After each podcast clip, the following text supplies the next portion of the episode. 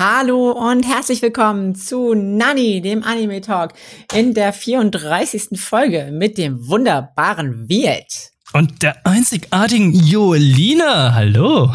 Hallo, ja, wir sind, wir melden uns zurück tatsächlich aus der Sommerpause gerade. Wir haben uns ja schon mal aus der Sommerpause zurückgemeldet. Ja, ganz kurz, ne, für so ein kleines Special. Ja. Oh, haben wir uns nochmal zusammengefunden und äh, falls ihr das verpasst habt, das ist unsere offizielle Folge 33. Ja, stimmt, genau. Und äh, ja, heute sind wir in der 34. Folge schon. Und ähm, ja, es, die Sommerseason hat begonnen. Es gibt, äh, gibt viele, viele interessante neue Anime auch. Und ähm, du hast dich auch so ein bisschen auf Netflix umgeschaut, habe ich gehört. Ja, ich bin ja immer gerne auf Netflix unterwegs. Ich schaue gerne Animes auf Deutsch. Ich bin äh, großer Verfechter der deutschen Synchronisation und ähm, ich benutze gerne auch die Services, die ich habe.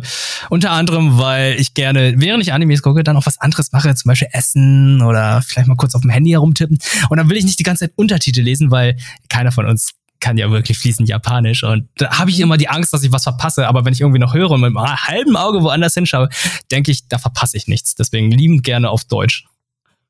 Ja, und ähm, genau, wir haben tatsächlich auch vieles äh, im Petto. Es gab, gibt ja jetzt eine, also viele Fortsetzungen tatsächlich, die heiß äh, begehrt und lang erwartet sind. Mhm. Du hast ja auch, auch eine Fortsetzung mitgebracht. Ja, ich habe eine Fortsetzung mitgebracht und äh, damit meinst du, glaube ich, Beastars, ne? Du hattest, yes. du hattest ja schon vor einigen Monaten, einigen Folgen schon darüber gesprochen. Es lief ja, glaube ich, auf Netflix Japan als erstes. Mhm. Und jetzt äh, vor einigen Tagen, ich glaube letzte Woche, kam dann die zweite Staffel Beastars für uns nach Deutschland mit deutscher Synchro raus. Ja. Ah ja. Soll ich damit dann noch direkt anfangen? Ja, du kannst gerne. Fang, fang einfach mal damit an. Ich bin, bin schon. Ich habe ja noch nicht alle Folgen gesehen, ähm, aber wäre nochmal schön zu hören, was, was so dein Eindruck ist, auf jeden Fall. Ja, also die zweite Staffel, die geht direkt dort weiter, wo die erste Staffel aufgehört hat. Und zwar, dass ähm, Louis dann halt die Schule verlassen möchte, sich da mit den, äh, mit der Mafia dann zusammengetan hat, beziehungsweise hat er den Boss von denen getötet und wird jetzt der Anführer der, der Fleischfresser-Mafia, der Shishigumi, glaube ich, war das. Mhm, und ja. ja. Und Legoshi, unser Hauptcharakter, unser Protagonist, der Wolf, der versucht jetzt den Mörder von seinem besten Freund herauszufinden, beziehungsweise das wurde ja in der ersten Staffel ein bisschen vergessen. Weil ja, ne? Ähm, das war ja eigentlich so, ja, das ist halt, man muss mal, drehen wir mal ganz zurück. Okay, Beastars, was ist das? Das ist äh, eine Welt mit anthropomorphen Tieren, so ähnlich wie Zootopia oder Zoomania von Disney, in der äh, Fleischfresser und Pflanzenfresser in einer Gesellschaft zusammenleben. Und äh, Legoshi ist halt 16 Jahre alt, an der Oberstufe im Theaterclub und sein bester Freund, ein Schaf, wurde getötet. Und es wurde nicht aufgeklärt, wer das war. Und jetzt versucht er herauszufinden, wer es war. Er, natürlich ist er unter anderem auch ein möglicher Täter. Also, wissen, wir wissen natürlich, er war der Täter, er ist nicht der Täter nach der ersten Staffel. Aber da er Fleischfresser ist, ist immer sehr kontrovers, dann irgendwie investigativ da umzugehen und zu fragen, ja, hm, wer kann es denn gewesen sein? Und äh, in der zweiten Staffel geht es halt ein bisschen mehr darum, dass er dann versucht herauszufinden, wer es war, weil er wird jetzt auch mittlerweile von unbekannten Personen angegriffen oder einer unbekannten Person.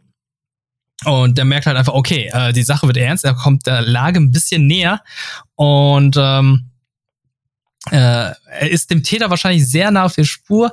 Währenddessen dann Louis als Anführer der Mafia irgendwie für neue Ordnung sorgt. Also die, die ganzen Tiger, die ganzen Fleischfresser, die finden ihn tatsächlich gut als Boss. Einer der höchsten äh, Mafia, wie soll ich sagen, seine rechte Hand ist sogar, respektiert ihn sogar sehr dafür, dass er ein Pflanzenfresser ist, weil die Fleischfresser irgendwie das Gefühl haben, dass sie was beschützen müssen. Sie brauchen irgendwie sowas. Und dann kommt dann wieder auch wieder sowas ähnliches in anderen Folgen, dass, ähm, dass ein Pflanzenfresser gerne Fotos mit Fleischfresser macht und Fleischfresser gerne Fotos von Pflanzenfresser liken. Also okay. die haben, die haben so, ein, so eine Art Facebook, Instagram und da ist halt eine, ähm, eine Leopardin, die ein bisschen eifersüchtig ist auf äh, ein Schaf, weil sie dann halt immer äh, Fotos mit anderen hochlädt und die dann besser geliked werden als ihre Fotos. Und sie ist so ein bisschen eifersüchtig, versucht aber auch dem nachzugehen, weil, ja, warum wollen sie die alle beschützen? Sie ist doch nur ein Schaf, warum, wo kommt dieser Instinkt her? Und das wird dann nach und nach mal aufgeklärt. Das wird ganz charmant dargestellt, wie da noch gemeinsam shoppen gehen und jeder von denen irgendwie so sein eigenes Päckchen trägt. Jeder hat irgendwie seine eigenen Probleme. Schaf kann kein Polyester tragen aufgrund der Überladung und äh, die, Leo die Leopardendame kann halt äh, keine gestreiften Muster tragen, wegen den Leopardenmuster und so. Also die freunden sich dadurch an und verstehen sich auch. Und das ist eine ganz süße Geschichte, da wo sie dann versuchen, auch auf solche Sachen dann einzugehen. Mhm. Das klingt aber eher wie so eine, so eine Nebengeschichte, ne? Einfach, dass ein bisschen auch so die Welt dargestellt wird. Ja, genau. Und das hat mir sehr gut gefallen, dass halt diese Welt noch ein bisschen mehr ausgeführt wird, weil ich finde die Welt von Beastars sehr interessant, die ist schon gut gemacht. Und das auf Legoshi und auf Louis zu, wie soll ich sagen, zu fokussieren, ist ein bisschen ver vertane Chance aber ist natürlich auch sehr wichtig, damit man halt die, den Fokus nicht verliert. Und wo sie den Fokus verloren haben, ist der Fokus zwischen Legoshi und der Hasendame Haru, weil die kommt nahezu gar nicht mehr vor.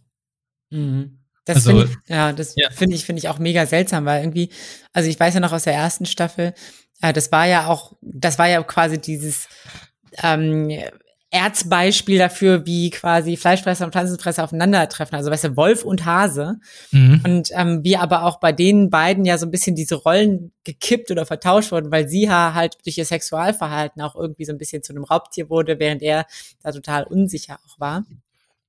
Aber sie das so ein bisschen über ihre sexuelle Tätigkeit oder ihr sexuelles Verhalten ja auch so ein bisschen versucht hat, ja, so eine Machtsposition zu gewinnen, beziehungsweise sich so ein bisschen was zu erarbeiten oder zu erkaufen, vielleicht auch.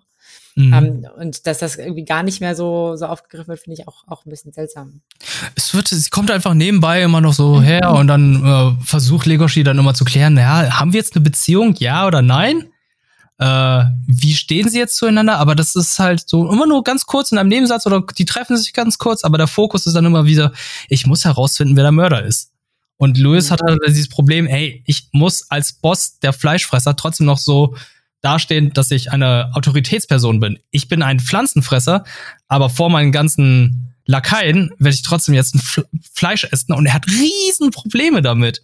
Der ist ja ein Kannibale damit, theoretisch. Ja, stimmt. Und übergibt sich, hat Probleme damit, aber die versuchen dann auch zu erklären, hey, Boss, wir respektieren dich, das ist richtig cool.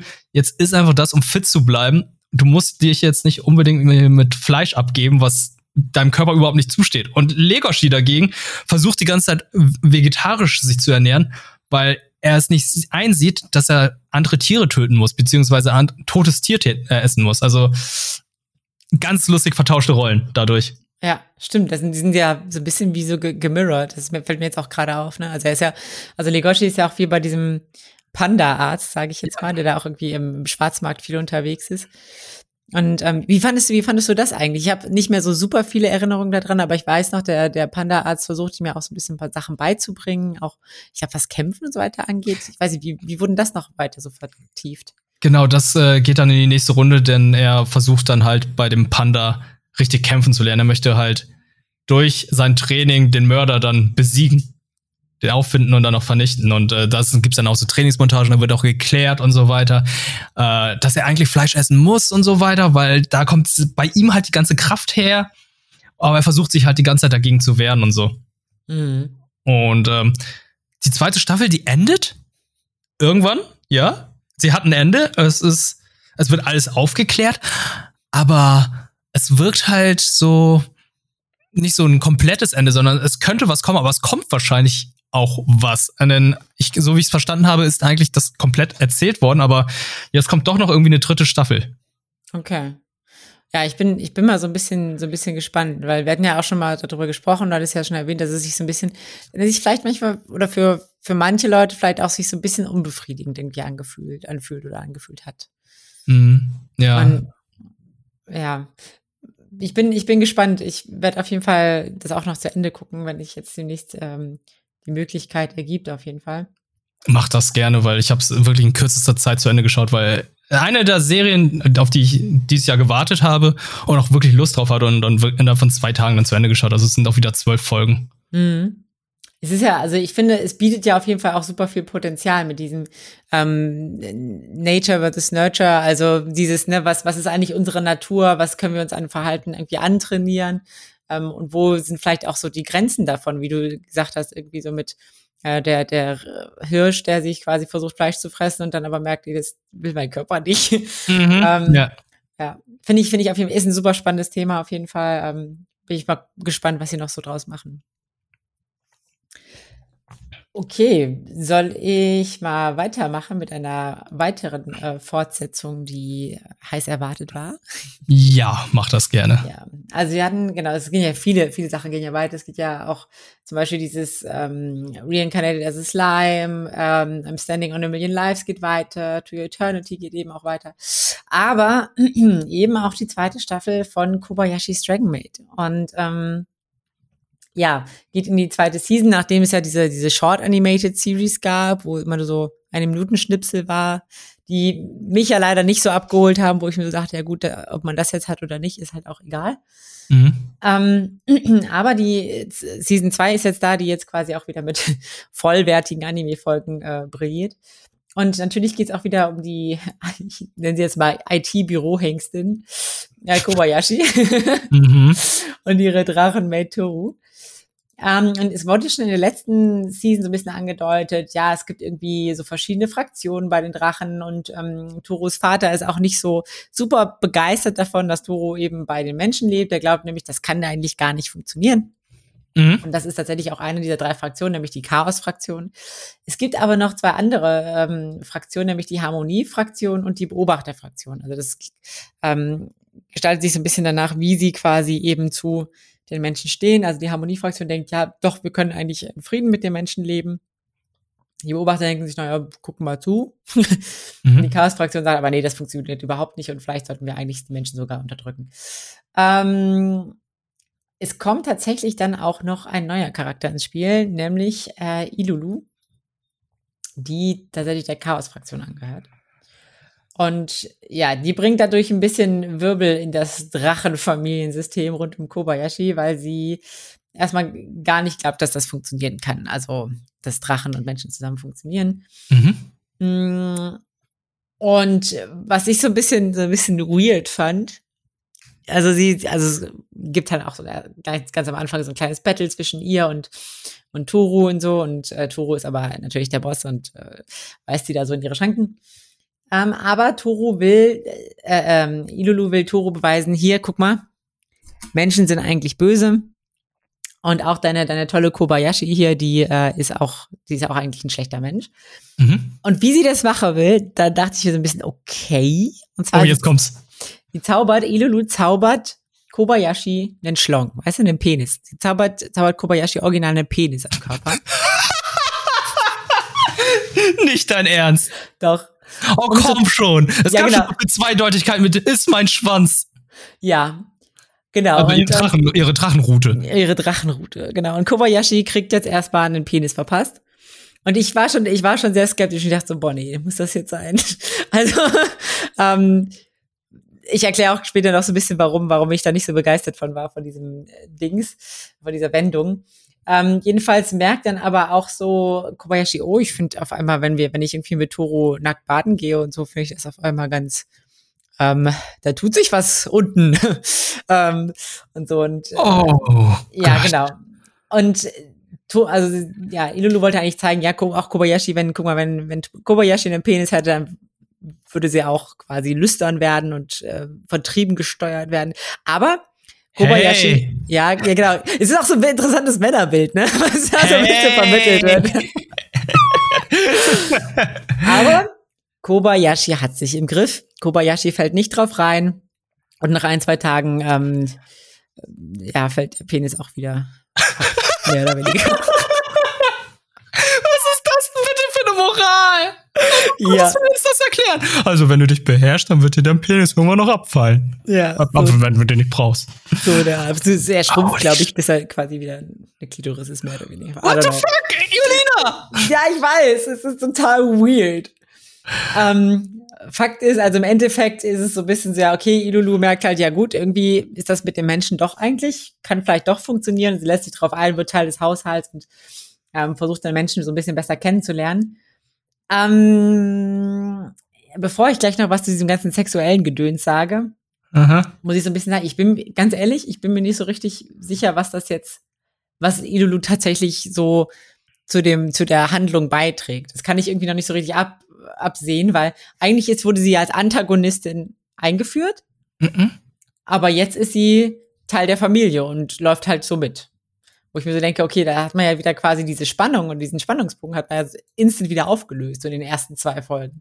Wo ich so nicht so richtig weiß, okay, wo, was, also, worauf soll das jetzt hinauslaufen? Ist jetzt einfach nur ein weiterer Teil von diesem Slice of Life?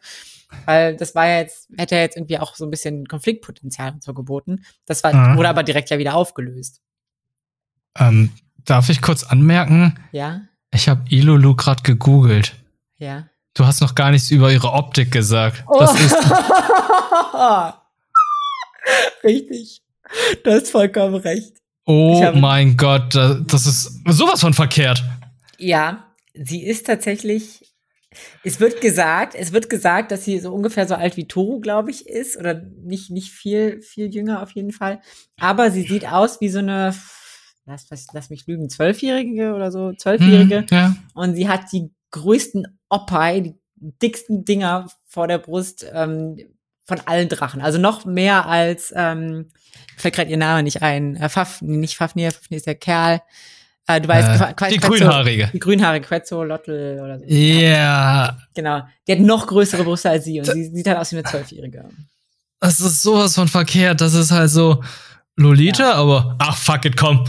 Ja. Einfach, Alter, die sind größer als, dreimal so groß wie ihr Kopf. Ja, und dann läuft sie halt auch noch in so einem, in so einem Tanga mehr oder weniger rum oder so einem kleinen Panty. Ähm, ja, questionable. Ja, ja. ähm, okay. Genau, das ist questionable so. Und das ist auch, es wird auch, auch so ein bisschen thematisiert, so meinst du, ja, also Turo sagt, sag mal, ganz ehrlich, kannst, kannst du nicht deine Brüste mal kleiner machen, so? Also, weil, ja. weil Drachen können ja ihren Körper so ein bisschen formen und und äh, sie sagt so, ja, nee, geht leider nicht, es ist schon so klein wie geht, eigentlich ist sie noch viel größer. Okay. Okay, genau. Okay, Punkt. okay. ähm, genau, jetzt gibt's aber noch eine Sache, die ich gerne aufgreifen würde. Mhm. Es hat mich, glaube ich, in, in, der ersten Season so ein bisschen gestört. Es war ja so, so angedeutet, ja, Toru steht eigentlich so ein bisschen auf Kobayashi und, und will ja auch irgendwie Kobayashis Frau so sein. Mhm. Und jetzt ist es nun mal so, die haben sich ja irgendwie so zusammen eingelebt und so, aber es kam halt, also aus westlicher Sicht könnte man sagen, ja, es ist halt ein lesbisches Pärchen, ne? Die führen zusammen eine Familie, könnte man machen. Mhm, ja, klar. Aber ähm, ich glaube nicht, dass das, dass das quasi so, so vorgesehen ist, mehr oder weniger in den, in den Augen der, der, des Anime-Studios, weil ähm, das hat mich so ein bisschen gestört, sobald als, also sobald quasi Kobayashi einen Penis hatte, dann gab es plötzlich sexuelle Spannung zwischen Turo und Kobayashi und vorher halt nicht. Vorher ist es halt einfach nur, ja, sie sind so ein bisschen lieb zueinander, Romance könnte man auch noch als Freundschaft bezeichnen.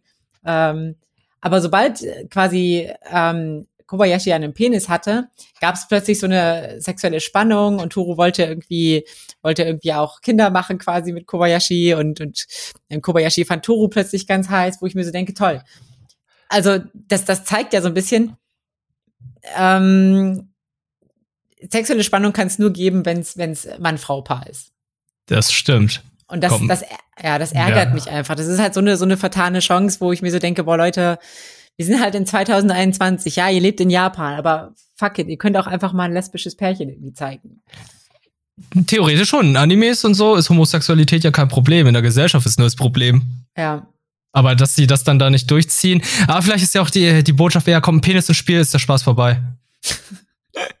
ja, oder kommt Penis ins Spiel, fängt, könnte der Spaß anfangen, wenn man sich nicht beherrscht. Oh Mann, oh Mann, oh Mann. Das Aber, ist so viel Interpretationspotenzial. Ja, ich find's, ich find's einfach, ach geil, ich fand dieses Ganze mit dem Penis fand ich irgendwie ein bisschen daneben. Muss ich ganz ehrlich sagen, sorry. War das nur eine Folge oder waren das jetzt? Es waren nur zwei, genau, zwei Folgen, nach zwei Folgen. Zwei Folgen sogar? Ja. Okay. Ich dachte, das wäre so die, so die halbe Storyline der zweiten Season. Nee, nee, nee, das waren nur zwei Folgen. Und dann ist okay. wieder Ja. Aber vielleicht also. entwickelt es sich am Ende ja noch, weil ich hatte ja das Gefühl in der ersten Staffel gehabt, dass sich ja sowas in diese Richtung entwickelt, dass mhm. äh, Toru ja wirklich so Kobayashi liebt und äh, ja mit ihr dann auch zusammen sein möchte, bis ihr menschliches Leben vorbei ist. Denn das, da ist ja noch dieses andere Problem, Drachen leben länger. Ja, das stimmt. Ja, ich bin, ich bin auch gespannt. Ich äh, hoffe, sie kriegen dann noch so die Kurve auf jeden Fall. Ja. ja. Okay, genau. Kobayashi's Dragons Mate. Äh, ja. Wo kann man die Serie schauen? Genau, äh, das ist auf Crunchyroll. Mm, okay, okay, okay. Auf jeden Fall, ja. Gut. Und du hast, also, kleiner, kleiner, kleiner Schwenker. Also, Pokémon Unite wurde released. Mhm. Wir sind ja beide auch, wir spielen ja auch gerne JRPGs und so weiter. Aber du hast nicht nur Pokémon Unite gespielt in letzter Zeit, sondern du hast auch Pokémon geguckt. Ja, ähm, ich habe die Pokémon-Serie auf Netflix mir mal angeschaut, weil ich habe lange kein Pokémon mehr geschaut. Also ich habe früher, als die, nach, die Serie nach Deutschland kam, 1999, glaube ich, war das, ne, habe ich da damals die komplette Indigo League mir angeschaut, auch Videokassette aufgenommen. Ich wollte jede Folge sehen. und als äh, Yoto begann, habe ich dann ein bisschen geguckt, dann aufgehört und dann war wirklich sehr lange Pause. Also all diese Staffeln, all diese ähm, Editionen von den Serien habe ich dann nicht mehr geschaut. Und das sind dann insgesamt, muss man jetzt überlegen, das sind sechs, sieben Editionen gewesen. Mhm. Also sechs, sieben Serienstaffeln. Und das sind ja auch 20 Jahre jetzt fast. Das sind schon über 20 Jahre, wo ich dann kein, po wo ich dann kein Pokémon mehr geguckt habe. Und dachte ich so, ja, schau doch mal rein, vielleicht hat sich die Serie ja weiterentwickelt, weil ich kann mich erinnern, als äh, Pokémon Sonne Mond erschien, gab es ja so eine Kontroverse, dass der Zeichenstil halt nicht so ansprechend war, das halt ganz komisch merkwürdig aussah. Und jetzt bei der neuen Staffel dachte ich so, ja, guck doch mal rein. Ich habe das japanische Intro mir angeschaut. Das, oh, es ist charmant, es ist cool, es gefällt mir ganz gut. Äh, und da dachte ich so, okay, guckt jetzt mal die Netflix-Serie. Und ich muss sagen, die Netflix-Serie, beziehungsweise die Anime-Serie, die jetzt Netflix rausgehauen hat, ist echt nicht schlecht, weil die haben in den letzten Jahren sehr viel gelernt über die Serie. Die haben halt nicht mehr diese komische Struktur. Oh, Ash hat irgendwelche Begleiter, geht jetzt stur von einer Stadt zur nächsten und äh, versucht jetzt zwischendurch dann noch irgendwelche Abenteuer zu erleben und dann kommt Team Rocket. Team Rocket wird besiegt, Folge zu Ende. Team Rocket kommt fast gar nicht mehr vor. Okay. Ja. Wer ist dann der Antagonist? Es ist immer noch Team Rocket, aber äh, die sind halt nicht in jeder Folge dabei und das macht die Folgen erträglicher tatsächlich. Oh, okay, interessant. Ja, ja also ähm, ich muss mal ein bisschen weiter zurückgehen. Die neue Serie Pokémon Reisen heißt sie, oder Pokémon Journeys, ähm, wirkt wie ein Reboot der Serie, weil die allerersten Folgen gehen halt einfach nur darum, wie Pichu bzw. Pikachu wird und Pikachu dann irgendwann dann zu Ash kommt. Und diese ganze Beziehung, wie das, die sich nicht verstanden haben und dass Ash sein erstes Pokémon verpennt hat, das haben sie alles im Schnelldurchlauf gemacht und kurz darauf trifft er dann auf diesen neuen Jungen in, in Orania City, der Go heißt und er ist genauso alt wie Ash und möchte unbedingt alle Pokémon auf der ganzen weiten Welt fangen. Hm. Und äh, durch eine schicksalshafte Begegnung mit Lugia und so weiter sind, haben sie sich dann angefreundet und werden dann, jetzt kommt's, die werden wissenschaftliche Mitarbeiter des Professor Kirschs in Orania City, wo ich dachte, okay, die sind zehn Jahre alt, wissenschaftliche ja, Mitarbeiter. Junior-Professor ähm, quasi. Junior-Professor. Ich habe echt keine Ahnung, was da so abgeht. Weil das Interessante ist, die Tochter von dem Professor geht noch ganz normal in die Schule und die beiden da so, ja, wir reisen jetzt um die ganze Welt und machen jetzt Fotos von Pokémon, gucken, wie sie sich entwickeln, wie äh, sie da leben und so weiter. Ich denke so, okay, die, das, das, das können sie immer noch nicht erklären, wie diese Struktur, diese gesellschaftliche Struktur da funktioniert. Wie gehen die da zur Schule und wann hört es auf? Ja, also ist so ein bisschen, ist so ein bisschen witzig, weil ich mir das gerade vorstelle, so ja, Ash weiß halt dann alles so über, über die Pokémon, aber er weiß halt nicht, wie viel er bezahlen muss oder wie viele Pokebälle er eigentlich in der Hand hat gerade, weil er nicht zählen kann. er ist zehn, er ist nicht dumm. Ja, okay, okay, aber ja. Ja, aber ich weiß, aber es gibt halt also sehr viele Sachen, die halt ein Zehnjähriger noch nicht machen kann oder versteht. Aber nein, lass mal die beiden Kinder durch die Welt reisen. Und das ist ja halt das Besondere jetzt am Pokémon Reisen. Die reisen wirklich durch die ganze Pokémon-Welt. Das ist jetzt nicht nur, oh, die neue Pokémon-Edition ist die Galar-Region. Ash geht jetzt in die Galar-Region und versucht dort Pokémon-Meister zu werden, sondern die reisen mal hier in die, äh, in die Höhenregion, mal reisen sie nach Johto und dann ziehen, erkennen sie immer wieder zurück zum Ausgangsort und erfahren dann so, oh, in der Galar-Region gibt's diese riesen XXL-Pokémon und versuchen da hinzureisen, fangen da Pokémon und äh, erleben Abenteuer, was echt gut gemacht ist. Es hat ein gutes Pacing, die haben gute Geschichten zwischendurch. Also nicht nur was für Kinder, sondern auch ja, für etwas Ältere. Und Go, sein Kumpel, heißt glaube ich nicht ohne Grund Go, weil er fängt die Pokémon wirklich wie in Pokémon Go. Er wirft einfach Pokebälle drauf. Und fertig. Bis sie, bis sie drin sind. Ja. Also es gibt halt noch folgendes. Also, ich bin im Vertania-Wald unterwegs. Ich fange jetzt alle Pokémon, die hier sind. Oh. Er hat kein einziges Pokémon geschwächt. Er hat einfach Pokebälle raufgeschmissen. Ich so, ich glaube, der Name ist Programm. Ich Ja. hab das geguckt. Ich so, Ohne, ohne ist? Witz, ich, wahrscheinlich hast du recht. Ja. Also ich, ich weiß jetzt gar nicht, wie er im japanischen Version guckt, heißt. Das habe ich jetzt auch noch nicht nachgeschaut, aber fand ich halt interessant. Und auch bei Team Rocket, da haben sie jetzt eine neue Lösung eingeführt. Die haben zwar immer noch Mauzi, die haben immer noch Wohin genau, weil ich glaube, das sind so Fan-Favorites mittlerweile, also Wohin genau. Mhm. Aber die haben jetzt eine Maschine, die dann ab und zu dann von einem Philippa gedroppt wird, also dem Pelikan. Der hat dann so eine Maschine im Maul, das ist halt so ein Gachapon-Automat. Und die werfen dann jedes Mal Mauzi Kopf über in den Münzslot und holen sich dann zwei random Pokebälle raus. Und dann lesen sie ja immer auf den Zettel, was das für Pokémon sind und setzen sie dann im Kampf ein. Ich muss sagen, das ist echt gut gelöst, weil da kriegen die echt krasse Pokémon, echt starke Pokémon und kämpfen dann gegen die anderen Kids. Ja, das macht halt so ein bisschen Vielfalt auch irgendwie dann. ne? Ja, ich mag diese Vielfalt von Pokémon, die sie da auch einsetzen und die auch in der Serie vorkommen, weil du hast mittlerweile 900 Pokémon ungefähr und da kommen so viele vor, da wird zu jedem irgendwie eine Geschichte erzählt, die benutzen immer andere Pokémon im Kampf, müssen mal umdenken und äh, ich meinte ja, Ash, es wirkt ja halt wie ein Reboot, aber es ist anscheinend auch kein Reboot, weil Ash dann irgendwann auch meinte, ja, ja, äh, Orania City, da habe ich meinen dritten Arena-Leiterorden geholt, Arena-Orden geholt und äh, da hatte ich gegen Major Bob gekämpft. Ich so, Moment, das ist in der Serie gar nicht vorgekommen. Also er bezieht dann wirklich so einige Erlebnisse von den anderen Serien. Ich denke, Alter, das sind 20 Jahre vergangen. Könnt ihr nicht ein Jahr älter machen? Ja, ohne Witz. Und Ash ist nicht mehr so dumm. Also er kämpft eigentlich ordentlich. Er hat richtig Ahnung von Pokémon-Kämpfen. Und das macht's echt erträglich, weil in den alten Pokémon-Serien war es ja wirklich so, oh, ich habe keine Ahnung, was das ein Pokémon ist. Ich hol mal einen Pokédex raus. Das Pokédex erklärt das. Es ist ein grünes Pokémon, das hat einen Grashalm im Mund. Es sieht halt aus wie ein, äh, es sieht halt einfach aus wie eine Echse. Was für ein Typ bist du? Du bist bestimmt ein Feuertyp. Ich so, ist das dein Ernst? Bro. Bro! Und mittlerweile ist er so, er kennt die Attacken, er hat ein krasses Team, er kriegt krasse Pokémon. Es macht Spaß zuzusehen, weil für mich war es als Kind immer so das Besondere. Pokémon-Kämpfe, Arenaleiter-Kämpfe und Pokémon fangen. Und die haben jetzt alles das alles in einem reingehauen. Mhm. Und ähm, mit dem Charakter Go dann auch, der dann die ganze Zeit Pokémon fängt, das macht halt Spaß und ähm, ist halt so zwischendurch immer ganz gut. Die Folgen sind ja ganz kurz, es gefällt mir und äh, kann ich gut weiterempfehlen. Ah, cool. Ja, das klingt, also gerade dieser, dieser letzte Punkt, den du erwähnt hast, mit dem, dass Ash nicht mehr einfach vollkommen dumm ist, Mhm. das macht, glaube ich, echt schon viel aus, weil man auf irgendeinen Serien so dachte, Brudi, du machst halt gegen den Stein-Pokémon keine normale Attacke, so, ne, das bringt halt überhaupt nichts, so. Und Ja. Er ist halt so richtig stumpf und man hat sich einfach die, also, gerade auch, weil man ja zuerst, oder die meisten Leute haben ja zuerst irgendwie das Pokémon-Spiel gespielt, bevor die Serie dann auch irgendwie nach Deutschland kam. Ähm, wo ich so denke, boah, wie, wie, wie schlecht kann man eigentlich sein? So. Ja, benutzt ein Pikachu beim Onyx und so weiter. Und Ja. solche Sachen macht er halt nicht mehr. Also er kämpft jetzt richtig smart, benutzt irgendwie die Attacken auch gut. Und was ich noch sagen muss, da sind sehr viele Bezüge auf äh, das Videospiel und das gefällt mir sehr gut. Ach, cool. Ja. Weil ähm, in der ersten Folge, in der zweiten Folge kommt Lugia.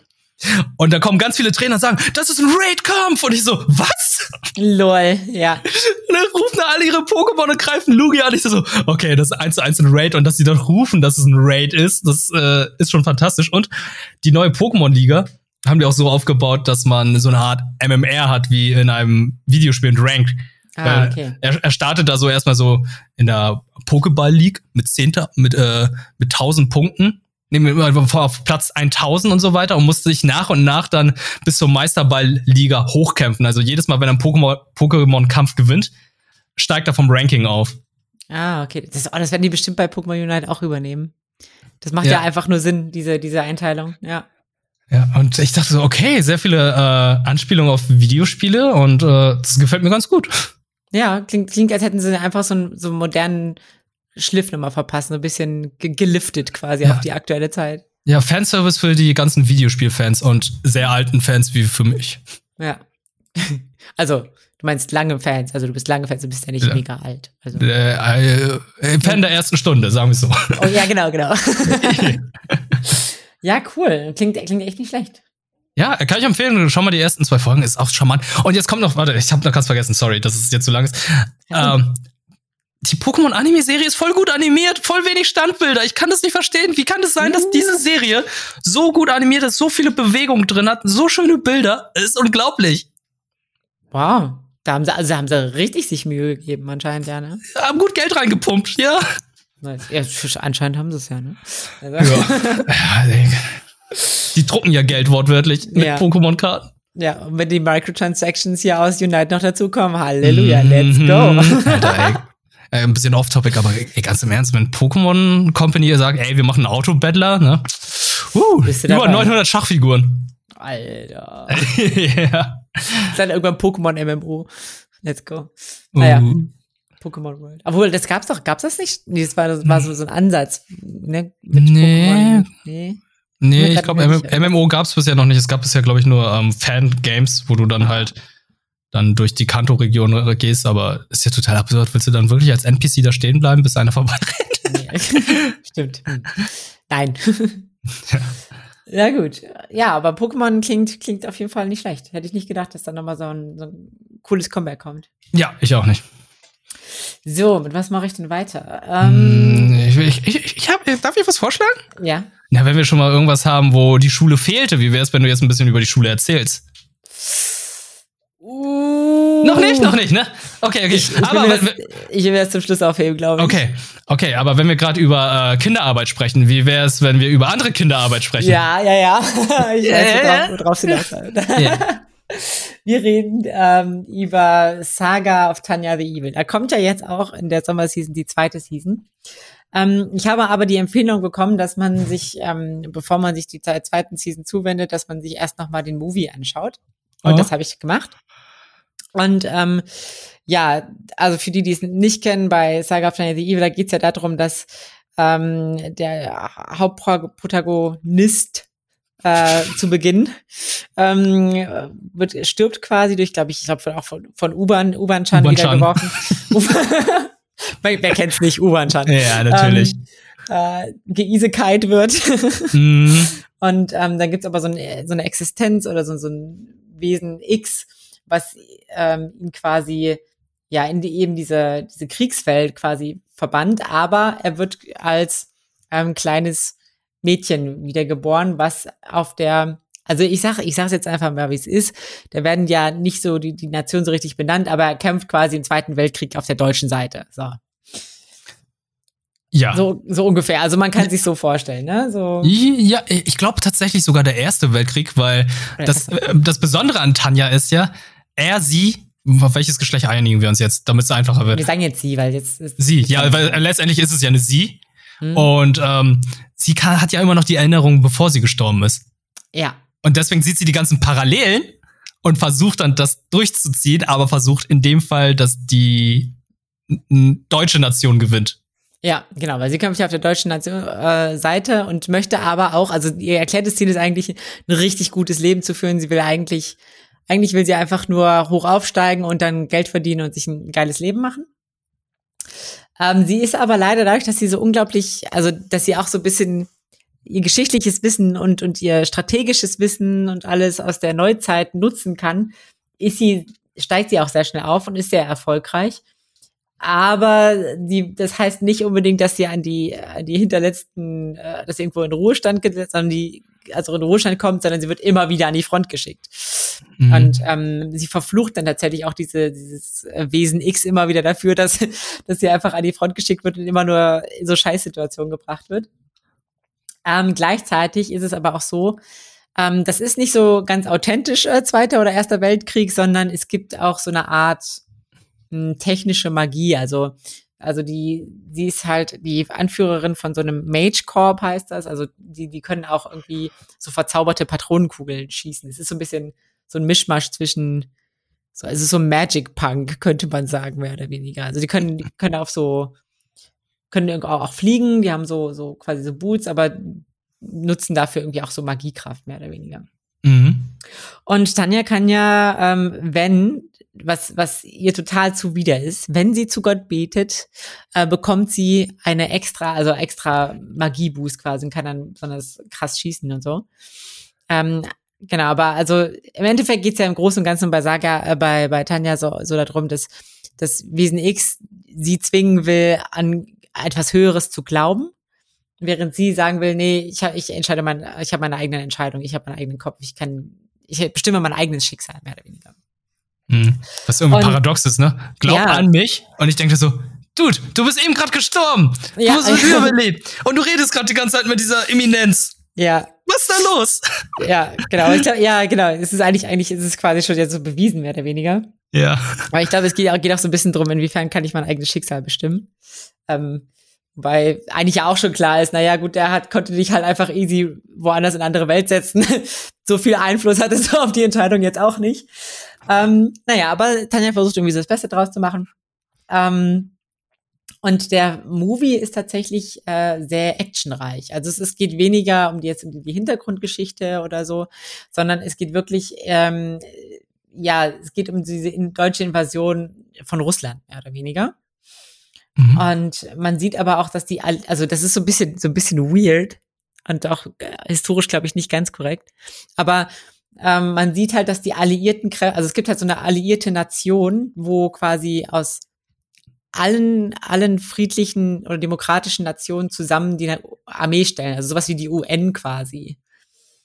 Ähm, mhm. Und die helfen in dem Film helfen die Russland bei der Verteidigung gegenüber den Deutschen. Und da trifft äh, Tanja zum ersten Mal ähm, auf ihre Antagonistin. Ähm, das ist die, Moment, da muss ich jetzt gerade überlegen, das, wie heißt die denn jetzt? Die hat irgendeinen christlichen Namen, die kommt, glaube ich, aus Amerika oder so. Ähm, genau, Moment. Äh, naja, also sie kämpfen, sie kämpfen, kämpfen auf jeden Fall, auf jeden Fall in, in Moskau. Ach genau, Mary. Mary heißt die, die Antagonistin. Aha. Und die hat aber auch so ein bisschen, also die kann auch zu, zu Gott beten, mehr oder weniger. Und hat dann aber auch äh, spezielle Kräfte. Und die treffen das erste Mal da aufeinander. Es geht aber so aus, dass äh, Tanja sie tatsächlich, ähm, also dass Tanja so ein bisschen die Oberhand hat. Und insgesamt ist es auch so eher, dass das ähm, Tanja, also die Deutschen kamen ja nicht sonderlich weit bei der russischen Invasion. Ähm, Moment, Moment, Moment. Im Ersten Weltkrieg kamen die gar nicht dazu. Im ja. Ersten Weltkrieg ähm, kamen die Russen nach Deutschland und sobald, ich glaube, Deutschland, Frankreich hatten die größten Probleme, aber im Zweiten Weltkrieg ja. hast vollkommen recht, das ist nicht weit gekommen. Ja. Und ähm, ja, aber da gibt's jetzt halt, also die waren tatsächlich direkt bei in Moskau und äh, haben die da so ein bisschen äh, tatsächlich, haben das sich zu Nutzen gemacht. Da gibt's nämlich, das ist auch so eine Anspielung an, an ein echtes Event. Es gab doch mal diesen Typen, der mit einem Flugzeug auf dem Roten Platz in Moskau gelandet ist, um zu demonstrieren, wie unglaublich schlecht die Luftabwehr ist. Ja, das war während des Kalten Krieges. Genau, das war ein Deutscher. Kalten, genau, ein Deutscher. Und genau das machen sie auch, weil weil ähm, Tanja sich ja quasi daran erinnert und weiß, ja, ey, die haben eine, die haben eine richtig schlechte Luftabwehr. Wir können das, wir können das machen. Wir fliegen jetzt einfach genau auf die Hauptstadt zu und sind dann auch mehr oder weniger damit erfolgreich. Ähm, ja, so insgesamt, es ist hauptsächlich, also es wird eigentlich die ganze Zeit geballert in dem okay. Film. Es ist wirklich hauptsächlich ein Actionfilm. Es geht sehr wenig um ähm, jetzt noch, dass man wirklich sagen würde, ja, irgendwelche Hintergrundzusammenhänge ähm, oder so werden aufgedeckt. Ich, ich, bin mir nicht ganz sicher, ob man es wirklich gesehen haben muss, wenn man die zweite Season gucken will. Ich glaube, dass es schon ganz hilfreich ist. Ähm, wer jetzt aber nicht so auf dieses Geballer und nur Action steht, dem würde ich den Film, glaube ich, eher nicht empfehlen. Ähm, ich fand es teilweise auch ein bisschen, bisschen anstrengend, weil es echt wirklich die ganze Zeit nur Gebettel ist. Äh, wer das für, wer das mag, der wird den Film lieben. So, also der, ist, der Film war insgesamt auch kam der glaube ich ganz gut an, aber ähm, ja, ich mag halt eher, ich mag halt eher diese die, die Hintergrundgeschichte und und ähm, so Charakterentwicklung und sowas. Das hast du halt in dem in dem Film nicht so sehr. Ja, das Taktieren fand ich halt auch immer ganz gut oder beziehungsweise dieses Vorwissen aus der anderen Welt in die aktuelle Welt mit zu übertragen, das fand ich auch immer das Interessantere als jetzt die Action bei Tanja, weil ich, ich, ich weiß nicht, ich werde nicht damit warm, dass sie halt die ganze Zeit in der Luft hoch und runter fliegen und dann irgendwie herumschießen. Das, das wirkt irgendwie sehr komisch. Und dann gibt's ja auch, glaube ich, ich hatte ja die Serie gesehen, da haben sie ja irgendwie eine ganze Stadt angegriffen oder so, wo, mhm. wo das irgendwie auch ganz befremdlich wirkt, weil wie soll ich sagen, ähm, das sind ja keine Panzer, die sie haben, sondern das sind einfach nur ganz normale Soldaten, die sie da in diese Stadt reinfliegen lassen. Und trotzdem brennt sie komplett. Und denke ich so einfach, okay, was geht denn da ab? Was ist das, äh, was benutzen die das? Ja, klar, diese magische Munition, aber ja, Zerstörung sehe ich halt einfach nur, wenn du wirklich da auch wirklich Kriegsgeschütz hast und nicht nur einfach eine Handvoll Soldaten. Ja. Ja, genau. Es ist halt, ja, ich weiß nicht. Da, da ist auch so ein bisschen unklar, wie das Balancing überhaupt ist, ne, weil die gewinnt ja, also es wird ja auch so dargestellt, dass Tanja allein mit ihrem Korb aus da, was weiß ich, 20 Leuten oder so, dass mhm. sie ganze Kriege gewinnt, mehr oder weniger durch ihre Einsätze. Ich bin mir jetzt gerade nicht mehr sicher, aber ich, vielleicht hatte ich den ja auch gesehen. Aber wurde nicht am Ende irgendwie erzählt, gab es dann, gab's am Ende nicht so einen Epilog des Films, wo sie dann gesagt haben, ja, 20, 30 Jahre später, und dann haben sie dann gesagt, ja, ja, und dann stellt sich heraus, die Nation hat verloren und äh, Tanja ja, wurde nie ja. wieder gesehen. Da, okay, dann habe ich den Film ja, glaube ich, auch gesehen. Irgendwas, genau, irgendwas war da. Ich bin mir gerade nicht sicher, ob das nicht sogar tatsächlich der Anfang war und man dann quasi die Rückblende bekommt. Oder irgendwie, also ich erinnere mich auch daran, irgendwas war da. Ich weiß nicht, ob es am Anfang oder am Ende war, mhm. aber irgendwas war. Ja, ja, du hast recht, du hast recht. Hm. Naja, jedenfalls, es geht äh, die zweite, zweite Season und die erste Folge der zweiten Season setzt aber tatsächlich auch so ungefähr zeitgleich bei dem äh, Film an. Also der Film beginnt eigentlich, dass sie noch in so einem Wüstenstaat sind und äh, wie sie den quasi, also in den ersten 10, 15 Minuten geht es halt darum, wie sie diesen Wüstenstaat besiegen. Mhm. Ähm, und die erste Folge äh, der zweiten Staffel dreht sich auch um diesen, den Krieg mit diesem Wüstenstaat. Also ich weiß nicht genau, ob das quasi, ja, bin ich so ein bisschen gespannt, wie es, wie es da weitergeht, ob die das dann auch dann schnell überspringen, ob es dann auch mit dem russischen Krieg da weitergeht, ob die dann woanders hin, I don't know. Ich, ich glaube, die Ostfront, die ist jetzt komplett zu Ende erzählt worden, weil es war doch irgendwie so, dass, glaube ich, die Anführungszeichen, die Briten hm. in die neue Welt geflohen sind, um Verstärkung zu holen, oder? War es nicht so? Das, ja, ich glaube schon, ja. Aber müsste das denn nicht die Westfront sein? Ja, die Osten, ja, die Ostfront ist ja fertig, die ist ja zu Ende ja. erzählt, aber trotzdem okay. die Briten sind ja, ja dann in Westen, äh, sind Stimmt. ja nach Amerika. Genau, genau. Und holen jetzt Verstärkung. Ich glaube, so war das irgendwie. Ja. Oder versuchen ins Exil zu flüchten. Irgendwie ja. diese Richtung war das. Aber es ist auch schon ein bisschen länger her bei mir, deswegen äh, kann ich das nicht mehr genau sagen. Ich glaube, da müsste ich auch noch mal reinschauen. Ich wusste gar nicht, dass es jetzt noch eine weitere Staffel gibt. Mhm. Genau, die kommt, die kommt jetzt gerade. Ähm, und ja, den Film und die neue Staffel könnt ihr auf jeden Fall auch auf Crunchyroll sehen, tatsächlich. Hm, interessant. Das mache ich mal. Ja. Okay. Ähm, ich würde tatsächlich noch mal ganz kurz was nachschieben, bevor du mir vielleicht noch was über deinen äh, über Akudama Drive erzählst. Mhm, mhm. Ja, erzähl mal. Ähm, ich habe tatsächlich von Animoon, ja auch, wir hatten ja vor einiger Zeit auch das Gewinnspiel zu Peter Grill. Und ich habe da auch ähm, reingeschaut. Äh, vor allem, es war ja, war ja schon so ein bisschen mit der Ankündigung, ja, das ist halt edgy, edgy bis zum Limit, edgy to the limit. ja, genau. Und ähm, ja, yeah, well, ich habe die ersten, ich habe die ersten drei, vier Folgen gesehen. Man muss dazu sagen, die erste Volume, da, die Folgen gehen auch nur so 12, 13 Minuten. Da ist nicht, da ist nicht so viel Inhalt. Mhm. Aber es geht um Folgendes. Also Peter Grill. Peter Grill ähm, hat eine ähm, Verehrte, die heißt Lovelia, also es ist so eine mittelalterliche Welt. Und diese Lovelia ist leider die Tochter des Gildenmeisters. Ähm, und der Gildenmeister ist überhaupt nicht davon begeistert, dass Peter Grill ähm, seine Tochter heiraten will. Und damit, ähm, der konnte sich aber auf den Deal einlassen, wenn Peter Grill es schafft, so, so, so ein legendäres Turnier zu gewinnen, dann darf er sie heiraten. Okay. Ähm, das schafft er auch in der ersten Folge. Folgendes Problem. Seit er dieses Turnier gewonnen hat, gilt er quasi als der stärkste Mann überall.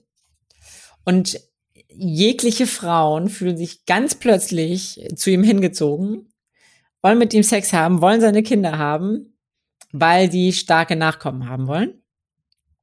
Mhm. Er, ist, er ist in einem Zwiespalt, weil er will natürlich seiner Lovelia treu bleiben.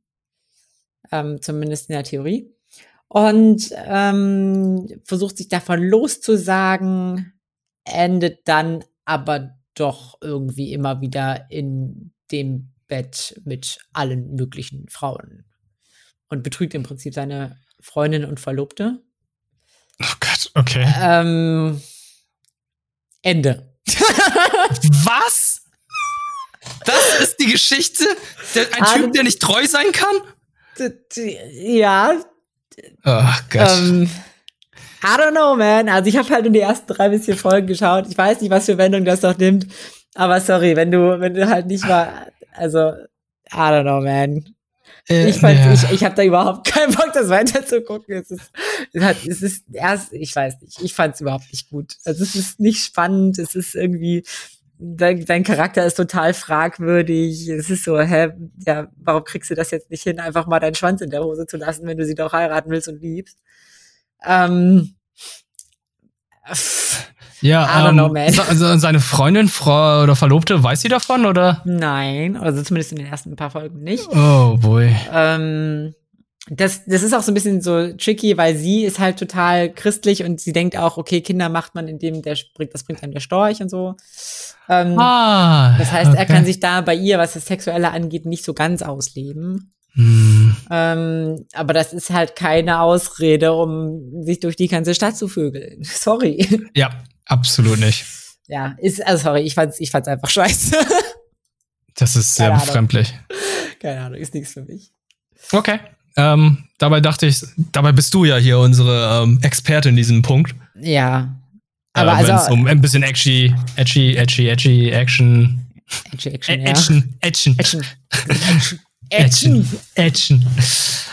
Äh, interessant. Ja. Und irgendwie auch nicht. Aber ja, äh, dann gut, dann geben wir dem nicht mehr so viel Aufmerksamkeit und äh, würde ich mal sagen, gehen wir weiter, oder?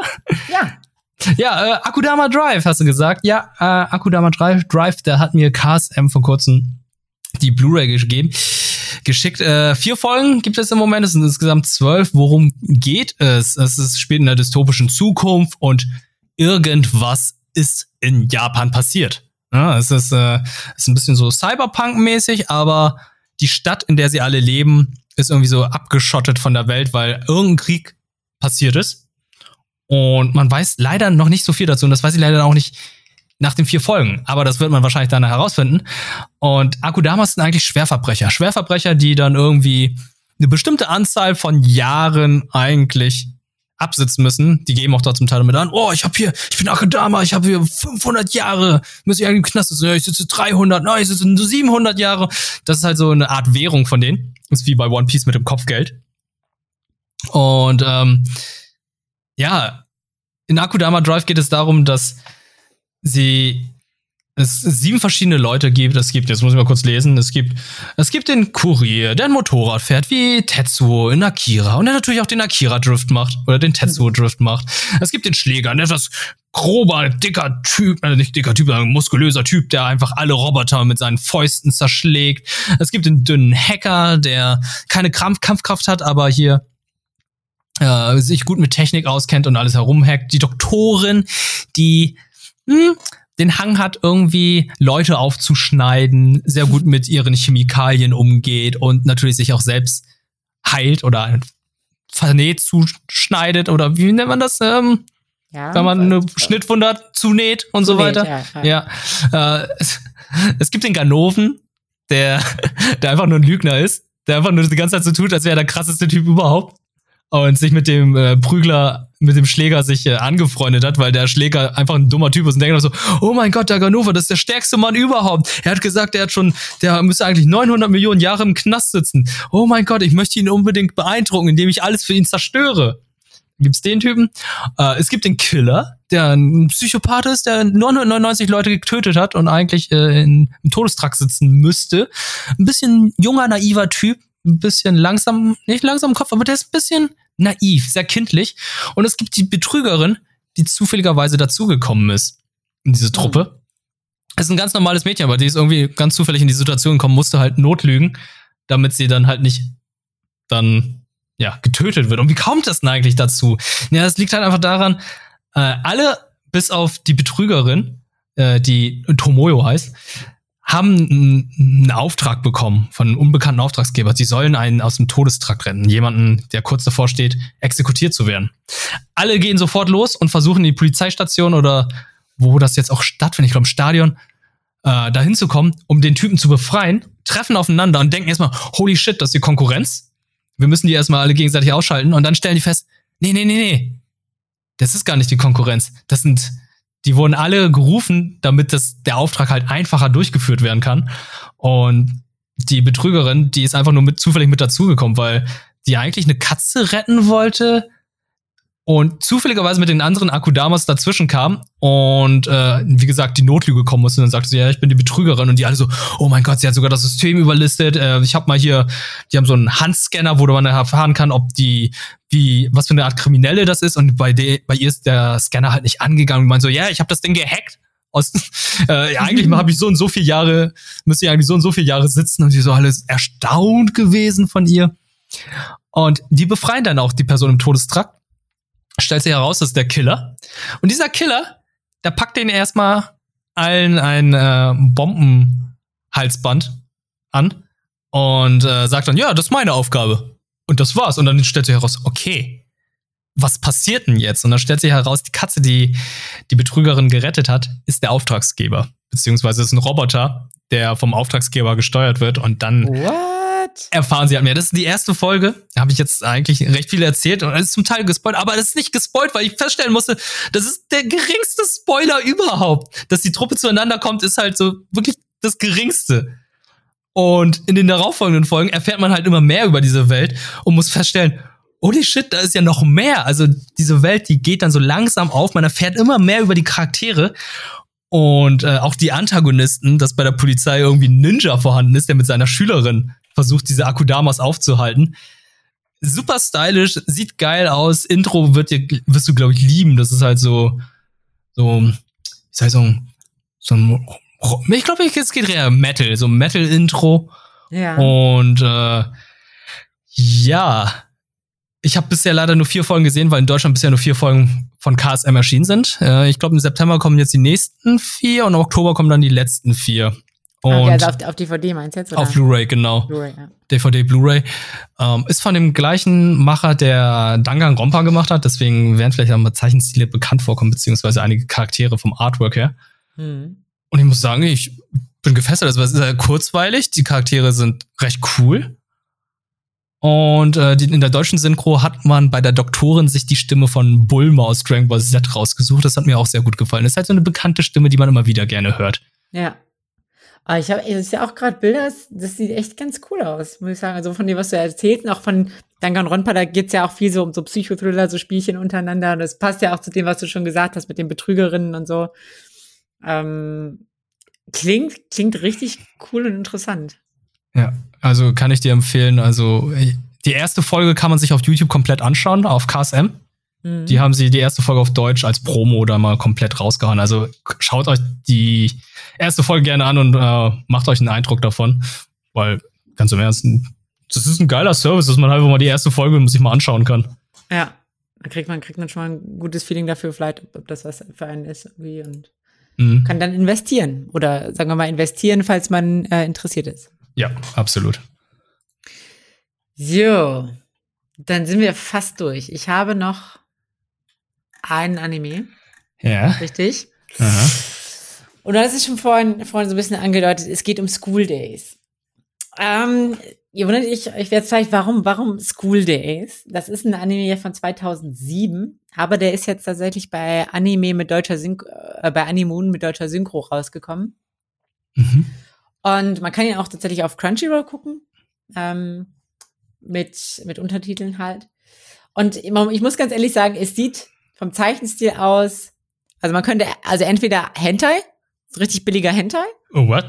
oder halt eben so ein klassischer 2000er Anime, also mit diesen, weiß nicht, ellipsenartigen Augen, so eher so matte Farben, viele Standbilder, ähm, so ein bisschen nicht so markante, also ich weiß nicht, also es sieht, es, es sieht aus tatsächlich wie so ein Anime seiner Generation, wirklich. Also er passt da gut rein. Und tatsächlich, die, die Synchro ist auch, auch hochwertig, aber klingt halt auch genauso, wie, wie man es quasi erwarten würde von den, von den Anime der Zeit. Also es können, hätte auch genauso gut auf MTV laufen können damals, als Nebenvision auf Escaflown oder was weiß ich, Looper oder Golden Boy. Das passt genau, passt genau da rein tatsächlich Mhm. finde ich so, vom Stil. Ähm, er ist aber auch sehr umstritten. Wieso? Er ist extrem umstritten wegen seinem Ende. Ich werde auch später noch darauf eingehen. Keine Sorge, ich sage vorher Bescheid, bevor es spoilermäßig wird. Ähm, genau. Das, Oh, jetzt weiß ich. Ja, hast du es gesehen? Hast du ihn gesehen? Ich habe die Serie nicht gesehen, aber ich kenne die Geschichte dazu, weil ja. sehr viele sehr viel diskutiert wurde. Ja, aber erzähl mal. Genau, worum ich erzähle, worum es geht. Also es geht um Makoto Ito und das ist ein ein Bursche, sage ich jetzt mal. Bursche. Ähm, der in die zehnte Klasse kommt und der verguckt sich in die Mitschülerin Kotonoha Katsura. Und die ist unter den Schülern der Schule auch so ein bisschen als eine stille Schönheit irgendwie bekannt. Also die ist halt eher so, ein bisschen zurückhaltend. Dieses, dieses weibliche Schönheitsideal in Japan auch so ein bisschen verkörpert sie eigentlich. So still und, und, und ähm, ja, auch so ein bisschen keusch, könnte man sagen.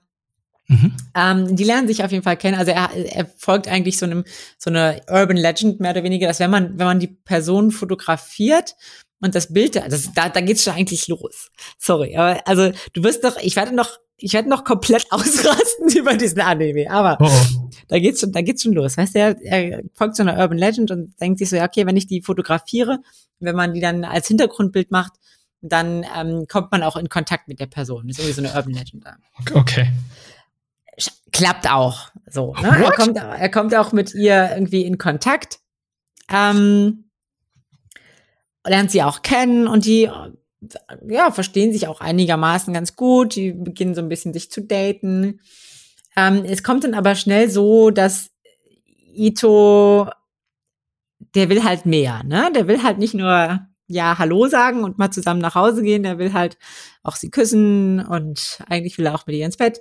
Mhm, ähm, das geht ja aber alles ein bisschen schnell. Die ist da total überfordert. Und ähm, ja, Ito ist dann immer so ein bisschen, weiß nicht so richtig, wie er damit umgehen soll, ist da sehr pushy tatsächlich. Also er, also er ist schon erst, er verhält sich schon übergreifend. Also aus aktueller, aus moderner Sicht würde man sagen, boah, was, das ist ein sexueller Übergriff, den er die ganze Zeit macht. Ähm, er sucht tatsächlich deswegen aber auch Rat bei seiner Schulfreundin und Klassenkameradin Sekai, mhm. Herr Sayonji. Und die hat aber auch ein Auge auf ihn geworfen, unterdrückt das aber erstmal. Die versucht ihm erstmal Tipps zu geben, sagt, hey, du musst dir ein bisschen Zeit geben, sei einfach nett, frag, was sie will und so. Ähm, ja, Ito versucht das dann auch, aber er ist auch irgendwie so ein bisschen genervt nach einer Zeit und das Traurige ist halt einfach, dass Kotonoha also diese, diese, diese stille Schönheit, dass sie sich irgendwann selbst Vorwürfe macht und denkt so, oh scheiße, wieso, wieso kann ich das nicht zulassen? Und sie hat dann voll die Schuldgefühle. Mhm. Ähm, Ito wird das aber alles ein bisschen zu langweilig und ähm, naja, dann wirft er auch ein, unter anderem ein Auge auf Sekai und ähm, dadurch entwickelt sich so eine Art Love Triangle. Und ähm, genau, das ist schon mal so die Ausgangssituation. Und für diejenigen, die den Anime noch schauen möchten, ähm, die sollten jetzt äh, hier abschalten, weil ab jetzt raste ich komplett aus und ähm, spoile wahrscheinlich den Rest. Ähm, genau. Ist aber auch, also für die, die jetzt nicht weiterschauen wollen, das ist der letzte Anime, den wir besprechen hier. ah, sehr gut, ja. Genau. Und ja, es beginnt zunächst als so eine, als so eine verträumte Romcom und es wird zu einem kom richtig komplexen Psychospielchen. So, es ist und holy, holy fucking shit, Ito ist so, so ein Hurensohn. Es tut mir leid. Oh. Ohne Witz. Ohne Witz. Also pass auf, es geht, es geht, ich habe schon damit gesagt, es geht schon damit los, dass er sie einfach fotografiert, so, ne? Und, und, und, und quasi so, die so ein bisschen stalkt fast schon, obwohl er das selber abstreitet. Dann geht's damit weiter, dass er sie permanent sexuell bedrängt, sie zu Sachen eigentlich bringen will, zu denen sie noch nicht bereit ist. Macht ihr Schuldgefühle und hat dann noch die Dreistigkeit, er macht nie, er macht nicht richtig mit ihr Schluss und dann fängt er aber etwas mit seiner, mit seiner besten Freundin da an, mit seiner Schulfreundin. aber nicht nur das. Und, er, und schwängert die. Und What? schwängert die. Aber nicht nur das. Er vögelt sich wirklich durch die, fast durch die ganze Schule, so. Also, es, äh, plötzlich sind alle möglichen Leute stehen, oh, hast du das schon gehört? Irgendwie Makoto, der irgendwie, der hatte voll viele und so, der ist bestimmt voll gut im Bett. Und alle vögeln sich, also, Ito vögelt sich komplett durch die Schule, so. Okay. Und ich finde es halt so, ich finde es so ein bisschen interessant, weil es ist eigentlich ein Romcom, es ist irgendwie ein Harem.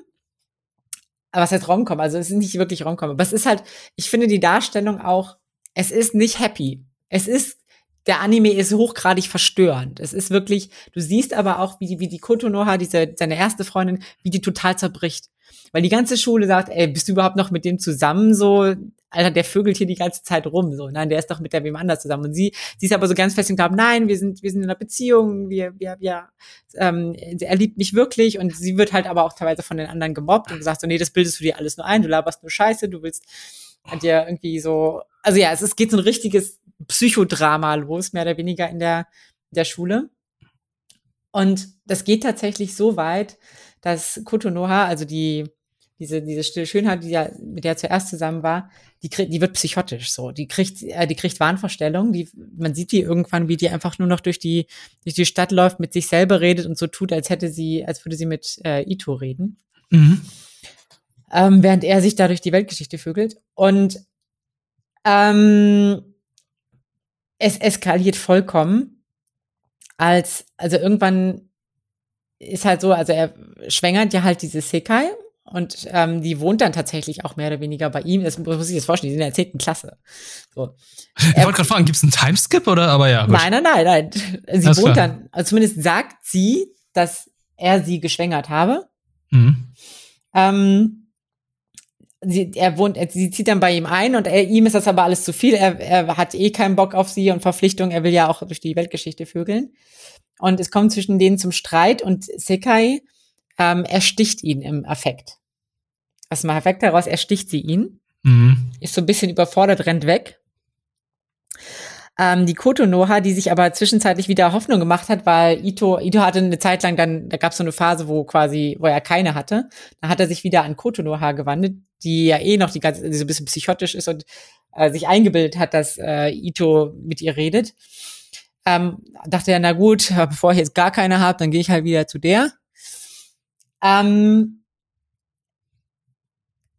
und sie, äh, genau, sie macht sich dann Hoffnung, bekommt aber auch mit, dass, dass er natürlich irgendwie seine, seine Schulfreunde da ähm, geschwängert hat, kommt irgendwann zu ihm nach Hause, findet ihn da niedergestochen vor, mhm. schneidet seinen Kopf ab. Was? Packt ihn sich in die Tasche, geht damit zu Sekai, also dieser Schulfreundin, mhm. ähm, zeigt ihr, guck mal hier, der Ito, der ist, der ist bei mir. Die, die, die, die Freundin einfach nur, what the fuck? Und wird erstmal abgestochen von, von Kotonoha. Mhm. Also die bringt, bringt sie dann um. Und schneidet ihr den Bauch auf, um zu gucken, ob sie wirklich schwanger ist von ihm. Sagt dann noch so was, ja, habe ich mir doch gedacht. Da hast du alles gelogen, du bist gar nicht schwanger. Wo ich mir auch so denke, die ist vielleicht zwei, drei Wochen schwanger. Ich, I don't know, ob du in diesem blutigen Massaker mit deinem Küchenmesser, was du da veranstaltet hast, irgendwas gesehen hättest, um das zu beurteilen. Aber sie ist der festen Vorstellung, nein, das ist alles nur gelogen. Ihr, ihr toller Freund Ito, den sie jetzt in ihrer Sporttasche mit sich rumträgt, der, der ist ihr treu und der liebt sie. Und man sieht sie nur noch, wie sie quasi auf so einem Segelboot mit ihrem Kopf, kopflos oder kopfhaften Freund äh, davon segelt. Ah, ja. Es ist absolut abgefuckt. Und ich finde es genau deswegen richtig, weil, also das klingt jetzt so ein bisschen weird alles. Oder was, was ist denn jetzt so der Eindruck, nachdem ich dir das Geist nochmal geschildert habe? Ähm, du hast es mir jetzt ein bisschen ähm, genauer erzählt, als ich es bisher gelesen habe, weil ich hatte auch schon von School Days gehört, tatsächlich. Dass es sich halt so um eine Dreiecksbeziehung handelt und äh, dass eine Person eifersüchtig auf die andere ist und dadurch dann den Macker umbringt und mhm. dann noch die andere. Aber auf diese explizite Art und Weise wusste ich erstmal nicht. Und das finde ich ziemlich abgefuckt.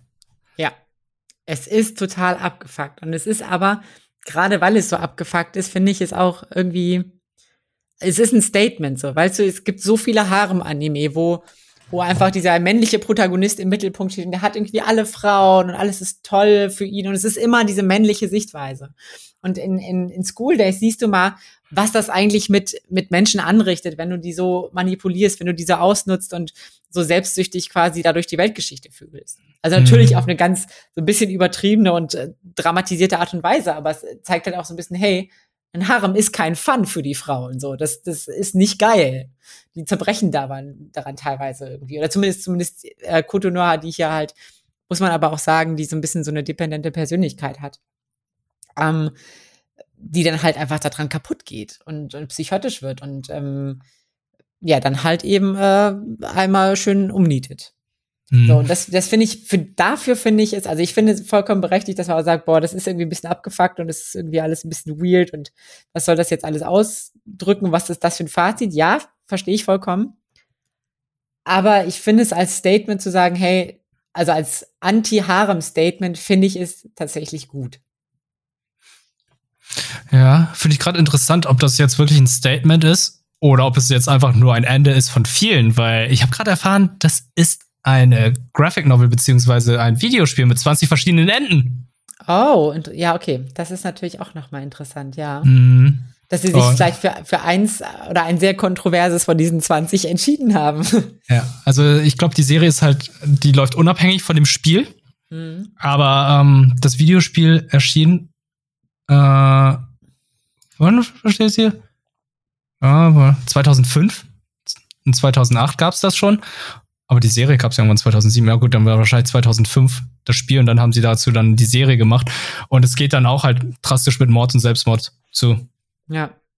Ich finde es halt, ich finde halt so spannend, weil sie wirklich einen, einen Hauptcharakter, einen klassischen Harem-Hauptcharakter in die, also haben, den du einfach, du lernst ihn so richtig zu hassen. Ah, du lernst okay. ihn so richtig zu hassen und denkst so, boah, was ein verficktes Arschloch, sorry. weißt du, es ist echt, ah, ich kann, ich kann da nicht bei mir halten, wenn ich diesen, diesen Charakter, oh, das ist so ein, ich sag's jetzt nicht nochmal. Aber ja. es, denke mir, boah, du hast es, ganz ehrlich, als er abgestochen wurde, dachte ich mir so, du hast es auch ein bisschen verdient. Das klingt jetzt, das klingt jetzt gemein und das klingt auch irgendwie, das ist nicht, das ist keine, das ist keine rationale Beurteilung der Situation. Aber es war ein bisschen Genugtuung, sage ich, sage ich, wie es ist. Mm. Okay, das war School Days. Ich weiß gar nicht, ja. was ich dazu sagen soll, aber interessant, dass es äh, jetzt in Deutschland ist, beziehungsweise ich wusste nie, ich wusste, ich hatte es immer im Kopf gehabt. Da gab es halt diesen einen Anime.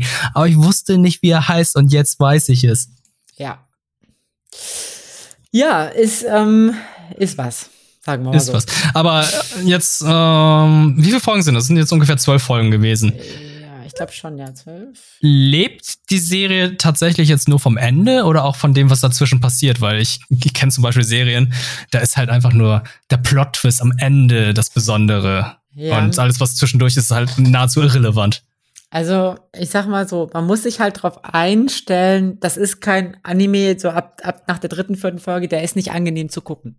Das ist wirklich, das fühlt sich belastend an, das fühlt sich bedrückend an. Und genau das finde ich daran auch so, also manchmal müssen, müssen Anime auch einfach ein gewisses Gefühl vermitteln, um, also sie vermitteln genau das Gefühl, wie es eigentlich auch für die Protagonisten ist. Und das finde ich so unglaublich gut daran. Deswegen finde ich, klar, der Plot ist am Ende, der Plot ist am Ende ist eigentlich nur, für mich war es tatsächlich so eine logische Auflösung davon.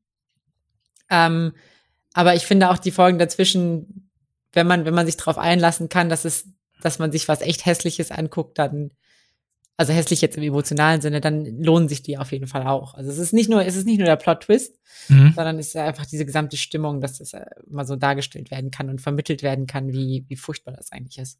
Ja. Okay. Cool. Ja, das ist. Ja, sorry, ich, ich, ich bin ziemlicher Downer am Ende, aber ja, ey, ja. so ist die Serie halt und äh, ja.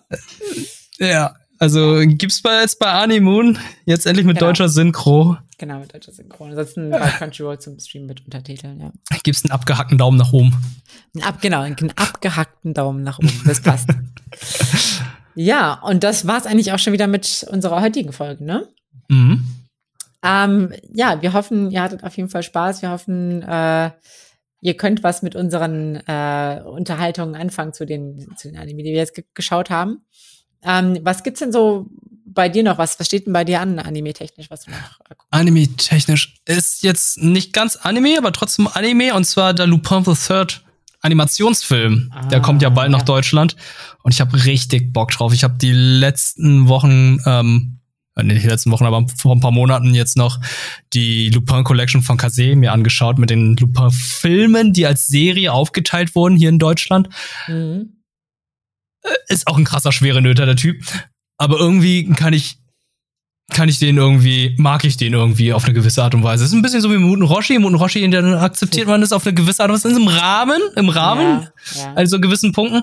Aber bei Lupin ist halt noch, der hat noch diese Coolness. Und wenn man halt nur so seine Horniness wegnimmt, dann ist er immer noch verdammt cool. Sagen wir es mal so. Mhm. Er hat auch noch was außer, also charakterdefinierendes außer seine Horniness. Genau, ja. Ja.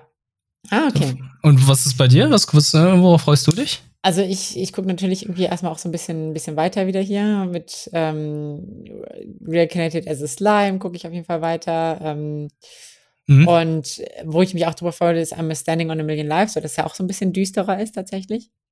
Mhm. Ähm, ja, ich weiß gar nicht so genau, was ich tatsächlich an neuen Sachen groß gucke. Ich, also außer, außer Kobayashi's Dragon Ball weiter Weiß ich nicht genau. Aber es gibt, also, und Beastars will ich natürlich noch nachholen. Also es gibt eigentlich extrem viel zu gucken gerade. Ah, mir fällt es gerade ein. Shaman King kommt am 9. Sh August. Oh ja. Auf Netflix. Freue ich mich sehr drauf. Stimmt, das ist das Remake oder was ist das, ne? Das ist, ähm, ja, in, in Klammern Remake hat das, Shaman King hat das gleiche erlitten wie Full Metal Alchemist damals. Mhm. Der Manga war noch nicht zu Ende, aber die Serie wollten sie beenden und sind dann irgendwann ab einem bestimmten Punkt in eine andere Richtung gedriftet und haben dann ihre eigene Geschichte erzählt mit komplett anderem Ende. Und dieses Mal wird dann die Manga-Geschichte zu Ende erzählt. Ja. Okay. Also genau. Und was, worauf ich mich auch noch freue, ist ähm, Chainsaw Man, sobald es irgendwann kommt. Oh, Chainsaw Man, die Bilder, ey. Die Bilder sind schon big, ne? Ah, ja, ja. Schon uh. krass. Krass, schon wieder Studio Mappa, ne? Ja, die liefern ab einfach. Die liefern ab. Ja gut, darauf freuen wir uns auf jeden Fall. Ähm, ihr hört wieder von uns ähm, Anfang September. Mhm. Mal, ich bin mal gespannt, was es bis dahin vielleicht wieder Neues zu, zu schauen gibt und so.